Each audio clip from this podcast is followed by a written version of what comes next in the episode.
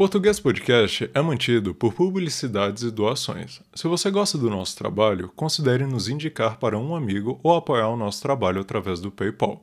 Basta procurar no nosso e-mail idioma.português.podcast.gmail.com e enviar a quantia que desejar. Este e-mail também é um canal para falar conosco. Envie sua crítica, sugestão de pauta ou abraço caloroso. Nós ficaremos muito felizes em recebê-los. Caso queira mais informações sobre o podcast, procure-nos no Instagram, YouTube ou no nosso site, na descrição do episódio. Lá você vai encontrar as transcrições e mais detalhes sobre a gente. Olá, ouvinte, seja bem-vindo ao Português Podcast, o podcast semanal para você aprender português treinando sua escuta.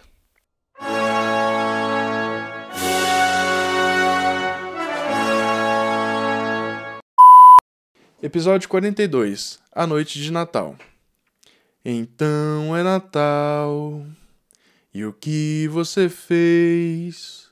O ano termina e nasce outra vez. A noite de Natal, comemorada por praticamente todas as famílias cristãs do país, na véspera de 25 de dezembro, com uma grande reunião na casa da avó, para celebrar o nascimento de Jesus, é talvez a festa mais importante do ano e uma das mais opressoras obrigações formais de fim de ano. Hoje falaremos sobre a noite de Natal e como a comemoramos aqui no Brasil. Natal significa nascimento. É a data do ano que praticamente todos os cristãos ao redor do mundo comemoram o nascimento de Jesus, o Deus Salvador do mundo aquele que se entregou na cruz para redimir o ser humano de sua condição pecadora, segundo a tradição cristã. Mas a verdade é que não se sabe ao certo o nascimento de Jesus. Muito provavelmente ele não foi nascido em 25 de dezembro. O que acontece é que a Igreja Católica escolheu essa data para celebrar o nascimento de Jesus, pois essa é a data do solstício de inverno no hemisfério norte. Por ser uma data importante no calendário anual, diversas culturas já a comemoravam. Então os católicos acharam que seria uma boa forma de sincronizar o nascimento de Jesus com outras festas pagãs. Inclusive, muitas tradições pagãs foram incorporadas ao Natal cristão. A mais evidente delas é a árvore de Natal. Bem, o Brasil é um país laico, mas não é laicista, o que significa dizer que ele não professa uma religião, mas também não proíbe que elas existam. E no Brasil existem representantes de praticamente todas as religiões, tradições e cosmovisões diferentes.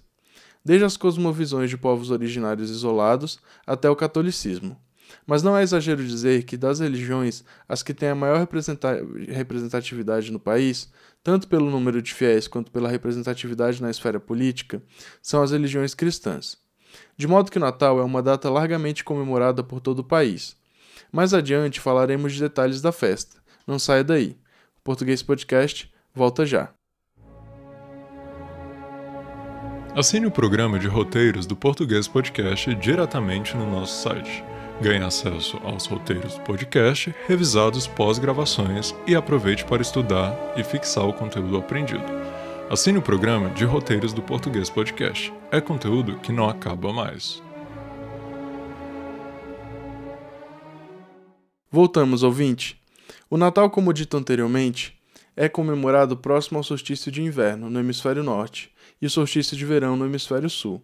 Portanto, o Natal brasileiro acontece no verão, o que causa uma grande confusão na percepção geral, pois os produtos natalícios, campanhas de publicidade, filmes sobre o Natal são todos com a temática invernal. Ou seja, enquanto ocorrem chuvas torrenciais em todo o país, os televisores exibem filmes com muita neve e frio. O grande símbolo de uma marca de refrigerantes é um urso polar para comemorar o Natal. Também é dito que o Papai Noel vive no Polo Norte. O bom velhinho, inclusive, é o grande queridinho das crianças.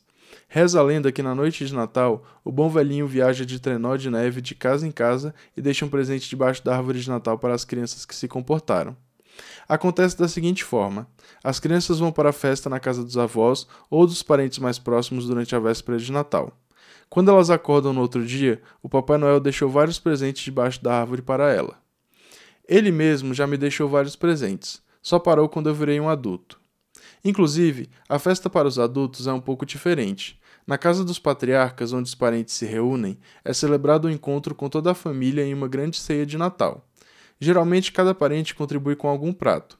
Dentre os pratos destacam-se o peru de Natal e o famigerado pavê. O pavê destaca-se, pois sempre haverá um tio de meia idade para perguntar à pessoa que trouxe o pavê se o prato é pavê ou para comer. Idiosincrasias de nossa cultura. É também nessa reunião que toda a família faz um balanço sobre as conquistas de cada um, sobre o que cada um está fazendo da vida, sobre como as coisas estão indo. Muitas jovens detestam as tias que sempre perguntam: E os namoradinhos, minha filha? Talvez por isso o Natal seja tão aguardado por uns e tão detestado por outros. Em algumas famílias e em muitos ambientes de trabalho, também é comum a troca de presentes conhecida como amigo oculto. Funciona dessa forma: você pega o nome aleatório de um grupo de pessoas que estão participando da brincadeira e presenteia essa pessoa depois de um discurso no qual todos vão tentar descobrir quem será o presenteado. Costuma ser muito divertido. As crianças particularmente adoram. A ceia de Natal costuma acontecer logo após o amigo oculto e é precedida por uma oração na qual todos dão as mãos e rezam o Pai Nosso. Isso costuma acontecer por volta da meia-noite, quando o Natal se inicia oficialmente. Outra tradição de Natal é o especial do Roberto Carlos na Globo. Todos os anos, os mesmos cantores, Roberto Carlos, canta na mesma emissora, a Globo, e as mesmas músicas. E reza a lenda que quando ele morrer, os brasileiros não vão mais conseguir virar o ano. Outra tradição é ouvir a música de uma cantora chamada Simone, então é Natal. Nós citamos ela no começo do episódio. Há muito para ser dito sobre o Natal brasileiro, mas o geral é isso. Esperamos que tenha gostado, ouvinte. Agradecemos pela fidelidade e esperamos você no próximo episódio. Até mais. Português Podcast, o Brasil via rádio.